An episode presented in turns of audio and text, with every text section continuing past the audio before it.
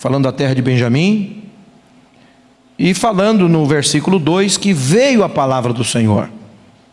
Nos dias de Josias, filho de Amon, rei de Judá, ou seja, cheio de detalhes, né? Um chamamento cheio de detalhes. Tem algumas pessoas que a genealogia dele é uma incógnita, a gente não sabe quem é o pai, quem é a mãe, de onde veio, não é verdade? Alguns profetas da Bíblia fala muito pouco deles, mas tem aqueles que trazem um pouquinho mais de detalhe. Aqui eu entendo que Deus ele é minucioso, ele é detalhista. Ele sabe de onde nós saímos. Quem é o nosso pai, a nossa mãe, quem, quem são os nossos familiares. Glória a Deus, Ele sabe todas as coisas. Ele conhece a minha estrutura, a sua estrutura. Ele sabe até quando você vai resistir. Ele sabe. Você não está só nessa dificuldade, nessa caminhada, Ele está com você. Então não há motivo para desespero, porque Ele está conosco, irmãos. Lembram-se que quando estava havendo aquele naufrágio, todo mundo preocupado e começaram aquele desespero e joga isso, joga aquilo. E aí Paulo disse: "Ficam em paz". Né? Ele teve lá uma visão da parte do Senhor, ele disse assim: "Eu já sei que ninguém do navio vai se perder". Então havia no apóstolo Paulo, no coração dele, confiança, né? certeza. Deus já falou comigo que eu não vou morrer e ninguém vai morrer, ponto final. Mas estava todo mundo desesperado, irmão. Quem sabe alguém jogou fora até aquilo que foi muito longe comprar e acabou jogando no mar, achando que ia morrer, no fim não morreu, ficou sem aquilo que tinha. Teve prejuízo. Por que teve prejuízo? Porque não soube se, não soube se posicionar. E você vai ver lá no texto que diz que o vento era contrário e queria levar o barco para cá e para lá. Mas quando Deus está no negócio, irmãos, o barco não afunda. Amém? Tem aquela outra passagem que Jesus está lá dormindo, não é isso? Dormindo lá, irmãos, porque Jesus tinha a natureza humana e a natureza divina. E alguém vai lá acordar Jesus. Senhor, nós estamos aqui morrendo e tal, e aí a Bíblia diz que Jesus faz o quê? Jesus se levanta, vai lá e dá uma voz de autoridade, não é assim? E a Bíblia diz que houve o quê? Uma grande, uma grande bonança, houve tranquilidade, houve vitória. Por quê? Porque alguém foi lá, e eu louvo a Deus porque a Bíblia diz que na natureza humana ele dormia, mas na divina ele deu ordem e tudo se aquietou. Nós precisamos despertar, ter confiança, precisa ser resignado. Um dia nós vamos aqui, quem sabe, iniciar um estudo, eu gosto muito de falar sobre isso, aprendendo com os animais da Bíblia. E você vai ver lá em Provérbios falando do leão, né? Que diz que quando o leão ele parte em direção a um objetivo, diz a Bíblia, e ninguém o torna a fazer voltar atrás. A hora que o leão partir, irmão, acabou. E uma época eu fiz uma pesquisa, numa savana, alguns cientistas, de repente o leão parte em direção a eles e, eles com arma em punho, atirando, atirando, atirando, e o leão, mesmo sendo baleado, ele foi em direção daquele homem e pulou em cima dele. Morreu em cima, mas ele não desistiu do objetivo dele. Então ali é uma, uma lição de determinação, de, né, de resiliência, de, de perseverança, de ter um objetivo. Como é que nós vamos vencer se nós não sabemos quais são as nossas convicções diante de Deus.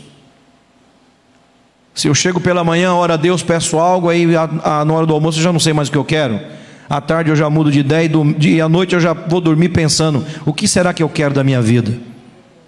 Quais são as minhas convicções? O que eu acredito? Não é?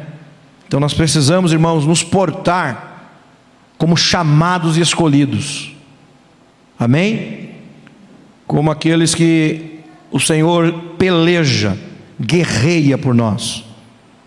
Ele se estabelece como o Deus que se coloca entre nós e as nossas adversidades e nós iremos vencer no nome do Senhor. Versículo 3 diz lá, ainda cheio de detalhes, vai falar que é uma época em que Jerusalém foi levada em cativeiro Fiz questão de observar o versículo 3, porque está falando aqui que é de um tempo difícil. E nós não estamos vivendo um tempo difícil.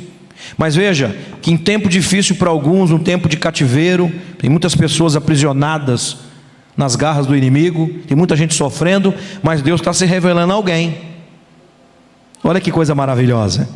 Porque tem uns pregadores pregando o caos, né? Não, irmãos, Deus está falando conosco. Deus está vivando o coração de alguém. Deus aí, Jesus ainda está curando, ainda está salvando. A obra de Deus não parou. Se nós não estamos vendo as coisas fluírem como nós sabemos que devem fluir, o problema está em nós, não é em Deus. Deus continua o mesmo, soberano, não é, no controle de todas as coisas, o seu Espírito continua dotando a igreja de poder e autoridade nós é que precisamos ir até o Senhor e dizer o que nós precisamos para então colocarmos em prática nesta terra que aqui vivemos. Porque nós precisamos lembrar que nós somos cidadãos dos céus, porém nós estamos ainda vivendo aqui. Não é isso? E ainda tem muita coisa pela frente, irmãos, para vir. Muita diversidade. Ora, hoje, por exemplo, para chegar à igreja hoje é um milagre. Foi difícil para os irmãos, para, para os irmãos que estão aqui. A Zona Sul, os irmãos sabem quando acontecem essas coisas de greve, é a mais afetada, né? Porque existe um eixo, um eixo logístico, né? Entre até os próprios terminais, o metrô, os trens, etc. E aí quando para, irmão, aí para mesmo. Um trajeto que eu faço em 20 minutos, eu fiz em duas horas e meia. Né? Então a gente sabe que tem um caos em algumas áreas. Mas nós temos que romper, sim ou não? Se nós queremos ser abençoados por Deus, nós precisamos ter algo no que nos segurar. Glória a Deus por isso. E aí vamos para o versículo de número 4, que a Bíblia vai dizer: Ainda veio, ou assim veio a palavra do Senhor, dizendo, e esse essa expressão aqui do versículo, convocação. Porque eu pesquisei antes um pouco o texto original. É uma expressão de chamamento. Ele está querendo dizer no versículo 4: Ele ratificou a minha chamada. Ele falou comigo, ele me convocou. E aí Jeremias podia aqui pular do barco, né? Dizer: Senhor, não dá para mim. Estou fora. Mas graças a Deus que Ele não fez isso e nós também não faremos. Amém, meus irmãos? E nós iremos triunfar por isto, porque nós não vamos lançar mando arado e não vamos olhar para trás. Essa expressão para os irmãos que conhecem e já viram o carro de boi, não é? Então quem está guiando o carro tem que dar direção para o animal, porque lá ele tem lá o, o local onde está passando o arado para depois vir a semente e tem que ter uma certa organização, um distanciamento, não é verdade?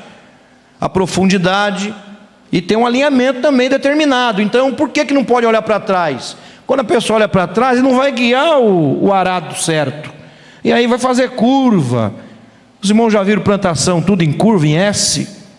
Não. Você olha o milho, ele é plantado alinhado, né? o café, porque depois tem toda uma, uma projeção de colhimento para colher, tem que ter a distância certa, tem as ruas, né? A gente aprendeu muito isso em Minas Gerais, tem a, as ruas do café, tem que ter um espaço determinado.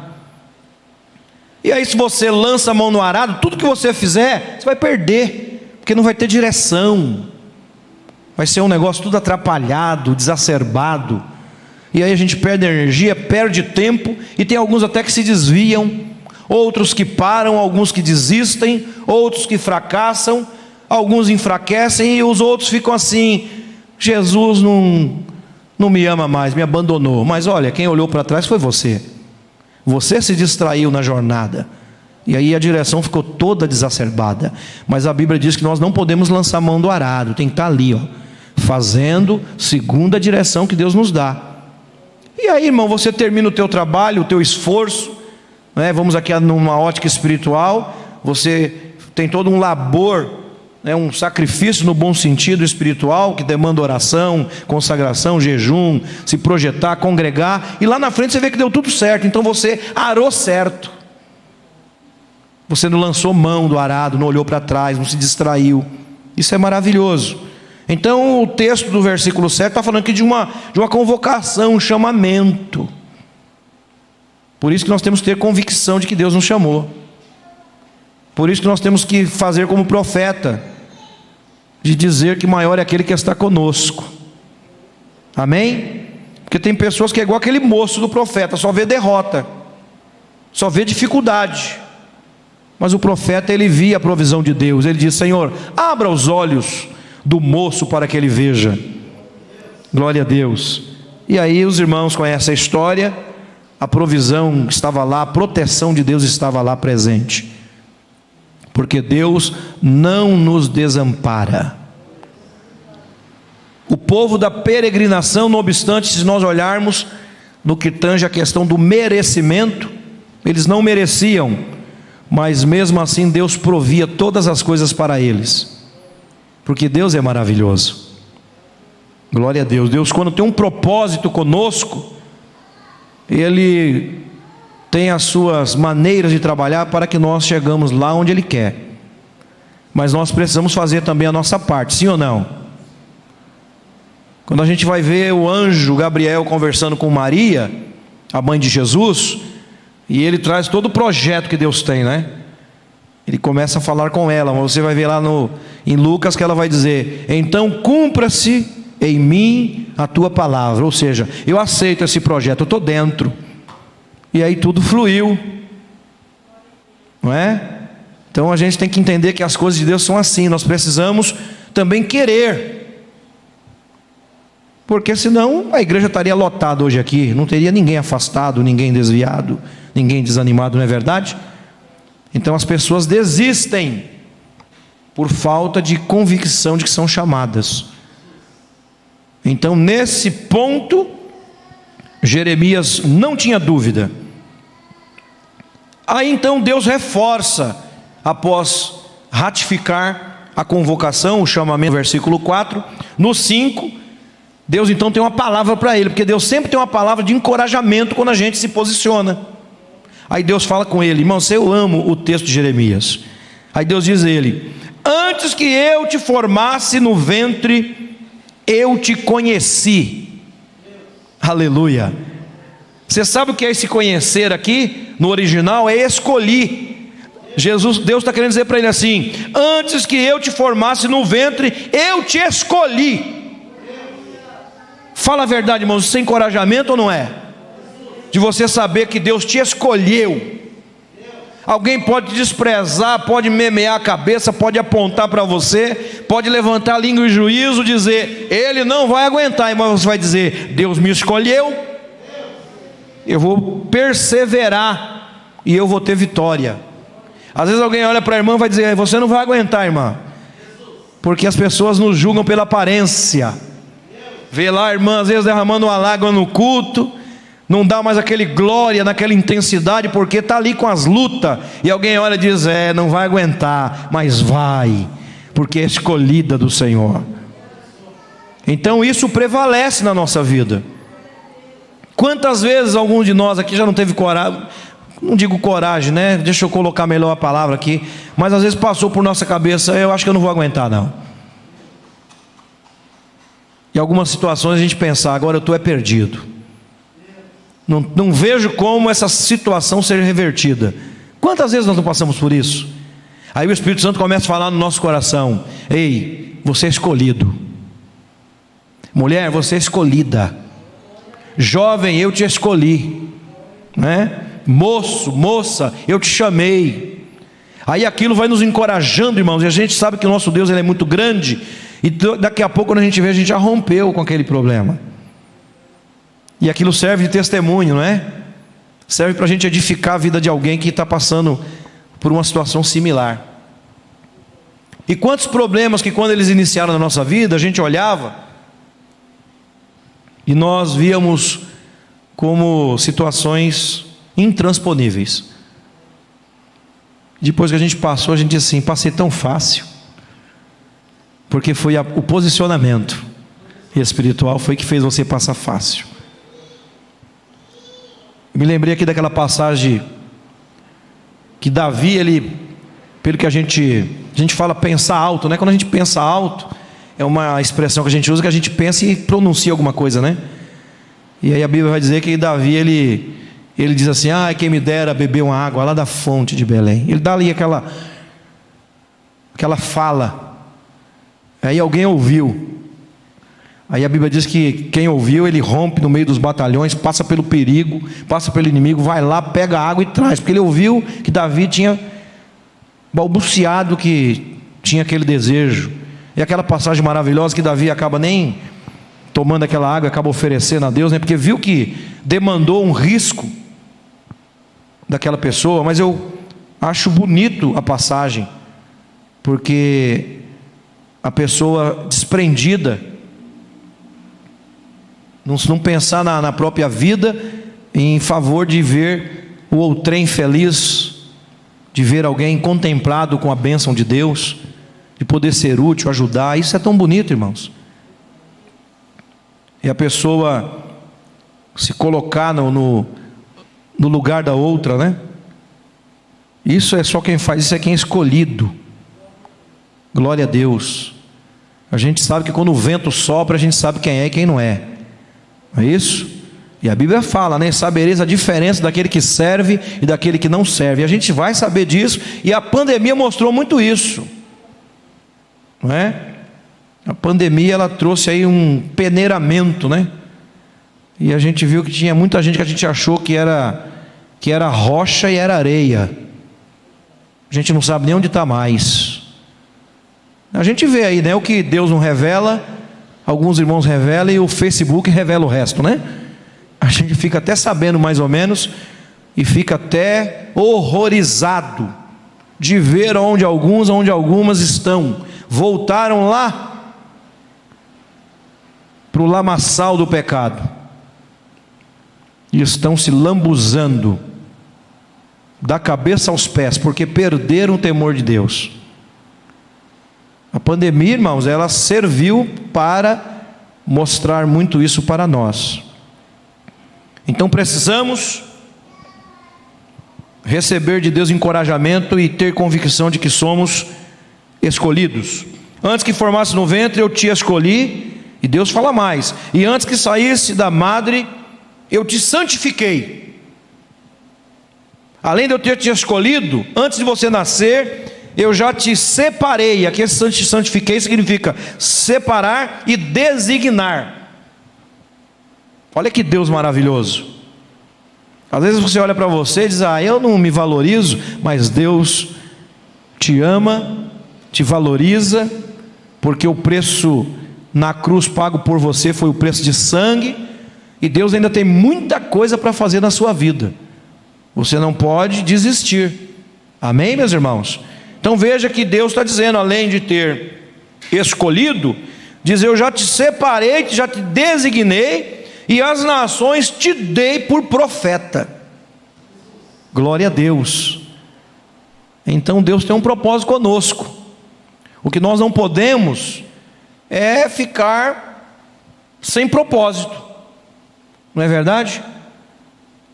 Por que, que eu vou à igreja? Ah. Por que, que eu oro? Não, nós precisamos ter convicção, propósito, precisamos ter manutenção da nossa vida espiritual para com Deus, porque o inimigo não está brincando, irmãos, ele não está de brincadeira, não.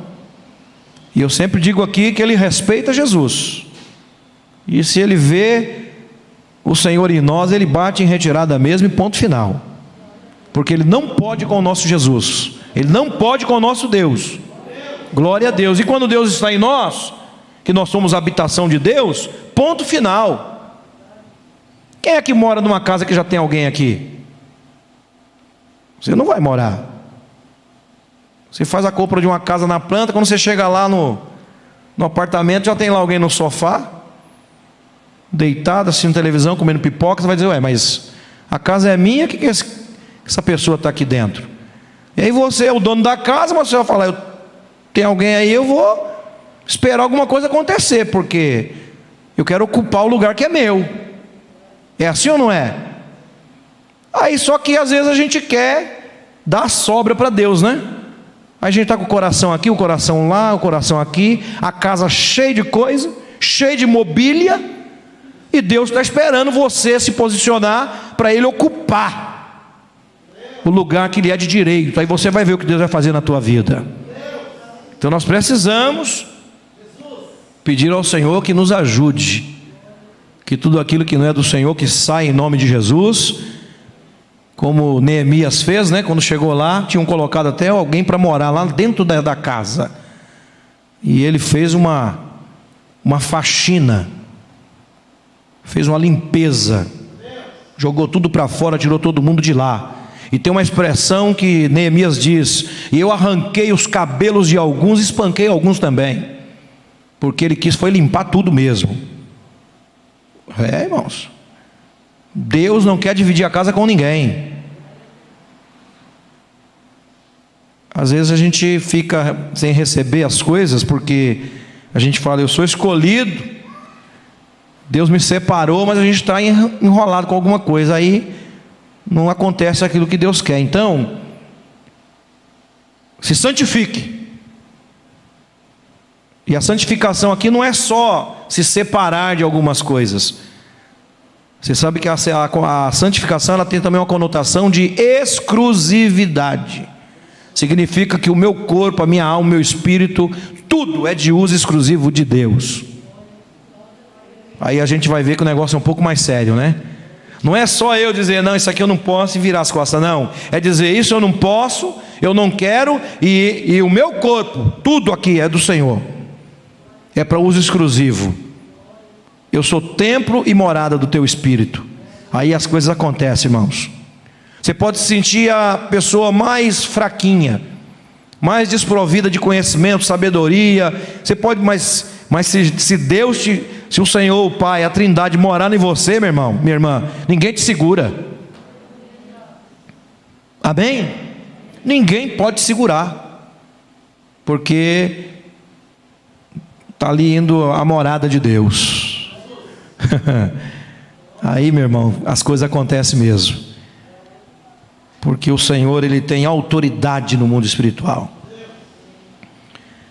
E para provar isso, depois que ele separa e designa, e ele diz para que que chamou, chamou para profeta, eu vou pular lá para o versículo de número 10, que Deus fala para ele: Eu te ponho neste dia sobre as nações, sobre reinos para arrancares, derribares, destruíres, arruinares e também para edificar e para plantar. Eu fui pesquisar o versículo 10. Aqui, quando ele diz, Eu te ponho nesses dias sobre as nações, é uma conotação que está querendo dizer o seguinte: Eis que eu concedo para você autoridade, estou te dando autoridade para você fazer isto, fazer isto e fazer isto. Quem quer a autoridade de Deus nessa noite aqui? Porque não adianta a gente ficar se batendo, querendo levar na força do peito, na força do braço, na desenvoltura acadêmica, no pensamento filosófico. Irmão, essas coisas aí, se não tiver unção de Deus, não serve para nada. Mas quando nós estamos com o Espírito Santo sobre nós é bênção. Então nós precisamos de autoridade Precisamos de poder de Deus, graça, para fazermos aquilo que Deus quer que façamos. Versículo de número 16, eu estou correndo um pouquinho. Mas veja que alguns versículos que nós lemos, por exemplo, quando chega no, no 11, ele vai dizer: Ainda veio a palavra do Senhor a mim, ou seja, Deus é um Deus de confirmação, Deus não quer ninguém na dúvida. Quando você chegar para alguém que se diz escolhido e você falar para ele assim: por que, que Deus te chamou? A pessoa vai dizer: é, hum, não sei, então não tem convicção. Porque quem crê no Senhor não fica na dúvida. Amém? Aliás, a Bíblia diz que ele não é dúvida, porque nele não há mudança nem sombra de variação. Ele não fica na, na dúvida. Deus não fica em cima do muro. Não é? Deus ele tem um posicionamento. Haja vista que ele diz lá: O que, que você está vendo? Ele diz: Estou vendo aqui uma vara, um ramo de, um ramo de amendoeira. Amendoeira, a primeira que florescia da, da primavera, né? Uma árvore forte, que tinha sustentabilidade, resistência, durabilidade. Aí o Senhor então diz para ele: Eu velo pela minha palavra. Minha palavra é mais forte do que a amendoeira, mais resistente, não é? resiste ao tempo. Então é por isso que, que tem essa figura aqui também. Glória a Deus. E lá no 10, ele vai dizer lá: Olha, eu te ponho neste, me desculpa, 16, né? Eu pronunciarei contra eles o meu juízo por causa de toda a sua malícia, pois me deixaram Aqui Deus está falando de alguém que deixara, que o deixou, e o deixar aqui é desprezo. Deus está querendo dizer para ele: olha, fique em paz, porque eu que vou me pronunciar, porque eles, eles me desprezaram. E Deus trata com quem, quem, quem o despreza. Eles desprezaram a mim, queimaram incenso a deuses estranhos, se encurvaram diante das obras das suas mãos. Agora Deus fala com ele mais uma vez no 17: Tu, pois, cinge os teus lombos, lava-te e dize-lhes, aqui o dizer aqui também é pregação. E pregarás, estou lendo o 17. E Deus falando para ele: Tudo quanto eu te mandar, não desanime diante deles, porque eu farei com que não temas a sua presença. Eu vou fazer com que você não tenha medo deles. Olha que coisa linda. E o texto aqui está dizendo: Não te assombres diante deles, porque eu farei que não temas na sua presença. Olha quem que nos faz ser forte. É o Senhor, irmãos. Quem nos faz ter essa disposição é o Senhor. Então vamos buscá-lo, porque Ele é maravilhoso.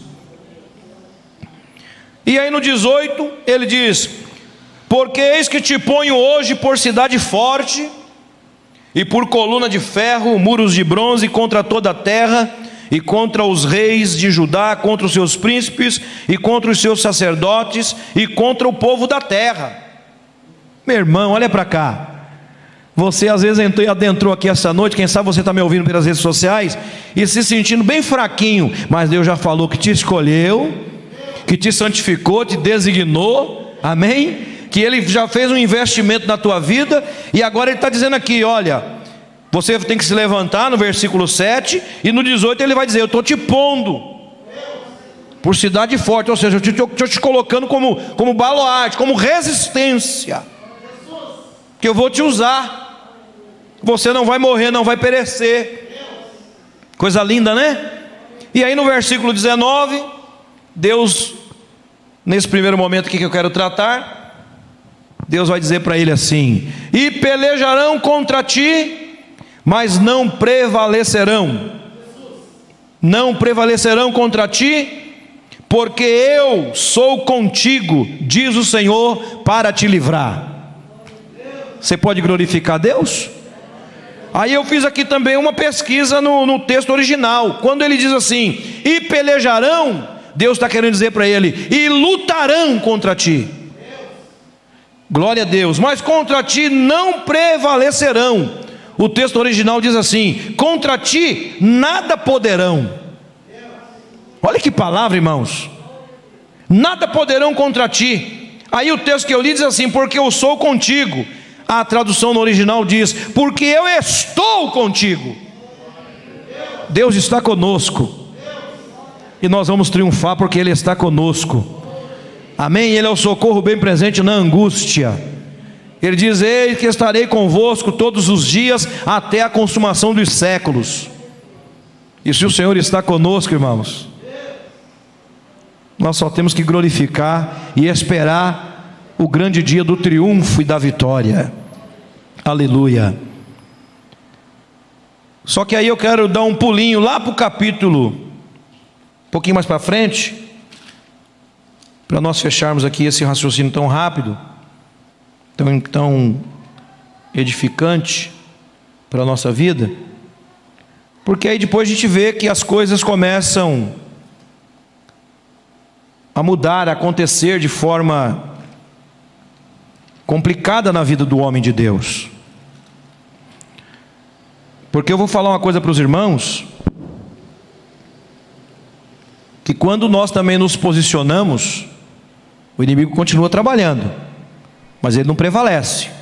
Então, diante de tudo isso que Deus falou para Jeremias, tem lá também as conotações da tradução do nome dele, né? Existem muitas possibilidades, mas pelo menos é, o Senhor exalta, estabelece, né? lança para um projeto. Aí eu gosto sempre de me lembrar lá do versículo, capítulo 38, que é um capítulo bastante conhecido, né? De todos nós, que é quando o texto vai dizer o seguinte lá. Jeremias agora vai receber uma acusação. Veja como é bom ser chamado, escolhido, ter convicção, ser consagrado a Deus. Diz a Bíblia: Houve, pois, Cefatias, filho de Matã, Gedalias, filho de Pazur, Geucal, filho de Selemias, e Pazur, filho de Malquias, as palavras que Jeremias anuncia a todo o povo. Assim diz o Senhor: que permanecer nessa cidade morrerá pela espada e pela fome pela pestilência, mas quem se render aos caldeus viverá, porque a sua alma lhe será por despojo. Aí ele fala no versículo 3, né, que a cidade será infalivelmente entregue nas mãos do exército da Babilônia, etc. Mas aí, irmãos, no versículo 4 do capítulo 38, se você quiser acompanhar ainda no livro do profeta Jeremias, alguém abre a boca e dá uma sentença para Jeremias. E a Bíblia vai dizer: os príncipes disseram ao rei: morra este homem. Que homem é este? O profeta Jeremias.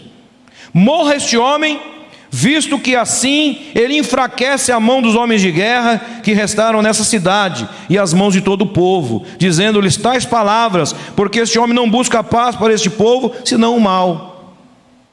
Aí eles desejaram a morte de Jeremias, porque Jeremias pregava a verdade. Aí eles estavam querendo dizer que o povo estava desanimado, que aquela palavra de Jeremias iria enfraquecer os homens de guerra. Só que Jeremias havia sido encorajado por quem? Por Deus. Então veja, irmãos, aqui um contraponto. Em uma situação de, em que a maioria está perdida, aquele que é escolhido por Deus, ele tem um norte. Ele sabe exatamente o que ele vai fazer e ele profetizou o que Deus mandou, ele falou, e a gente conhece a história porque o tempo não permite a gente ir muito adiante. Ele é lançado no calabouço, não é isso? E ele é resgatado do calabouço. Tem lá né, o Ebed Meleque, aquele etíope, que ele vai até o rei, intercede, e faz lá aquelas cordas de pano, lança lá dentro do calabouço, pede para que Jeremias coloque embaixo dos seus braços, tiram Jeremias dali, porque ele estava preocupado que Jeremias morresse né? de fome. E quando Jeremias sai de lá, que ele vai para diante de alguém para falar, qual era a palavra de Jeremias? A mesma. a mesma palavra, a mesma pregação, a mesma profecia. Por quê? Porque existia ali um negócio com Deus. A gente pode até sofrer algo, irmão, pode ter algum detrimento, né? Em, em prol de nos posicionarmos como Deus quer, mas nós vamos posicionar como Deus quer porque Deus vai nos dar vitória. E tudo aquilo que Jeremias profetizou se cumpriu. Deus não deixou morrer, porque Deus já havia falado com ele lá no capítulo 1. E pelejarão contra ti, lutarão contra ti, mas não prevalecerão contra ti, porque eu sou contigo. Deus é conosco. Deus é com a igreja, Deus é com o setor de Santo Amaro e nós iremos conquistar muitas coisas da parte do Senhor, porque nós somos dependentes desse Deus. Amém, meus irmãos? Vamos para o término, porque o tempo não é propício a falarmos muito por conta do retorno de alguns irmãos. Então eu quero convidá-los para que nós nos coloquemos em pé e nós vamos orar ao Senhor nosso Deus. Iremos encerrar esta reunião, porque o culto ele continua, né? O culto ele não tem interrupções. Nós só iniciamos e terminamos reuniões. Mas os irmãos saem daqui cultuando a Deus, chegam em casa cultuando a Deus, amanhã no trabalho, na escola, vai cultuando a Deus porque Ele é maravilhoso. E saiba de uma coisa: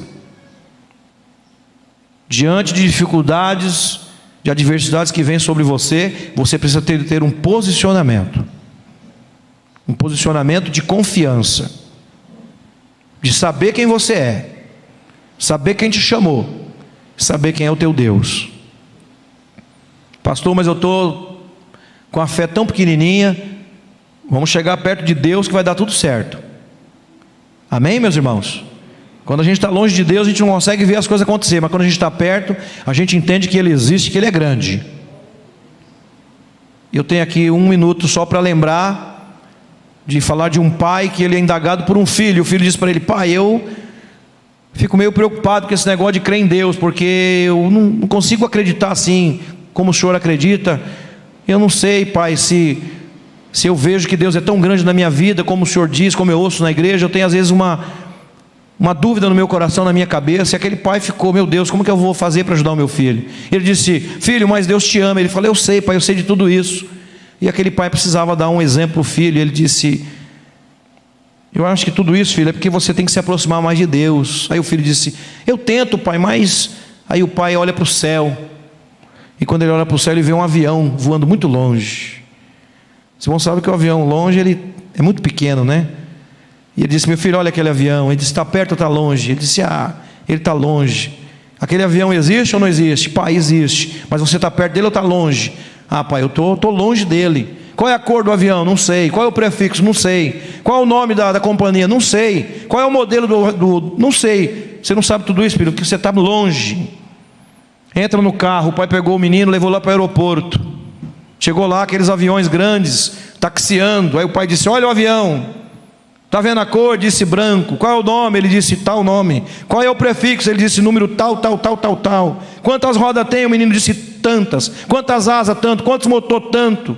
Ele disse: Está vendo, meu filho, como você conhece o avião? Eu disse: Por quê, pai? Porque agora você está perto. E você perto, ele se torna grande. E aí você sabe quem ele é e você confia, você acredita. Por isso que a Bíblia fala que as ovelhas conhecem a voz do pastor. E a gente vai, irmãos, e a gente é guiado a águas tranquilas, a pastos verdejantes, e a gente glorifica a Deus porque a gente sabe que Ele está no controle da nossa vida. Jesus não perdeu o controle da tua vida. Fique em paz, você vai triunfar, mas se posicione. Se valorize como servo e serva de Deus, que a bênção é grande.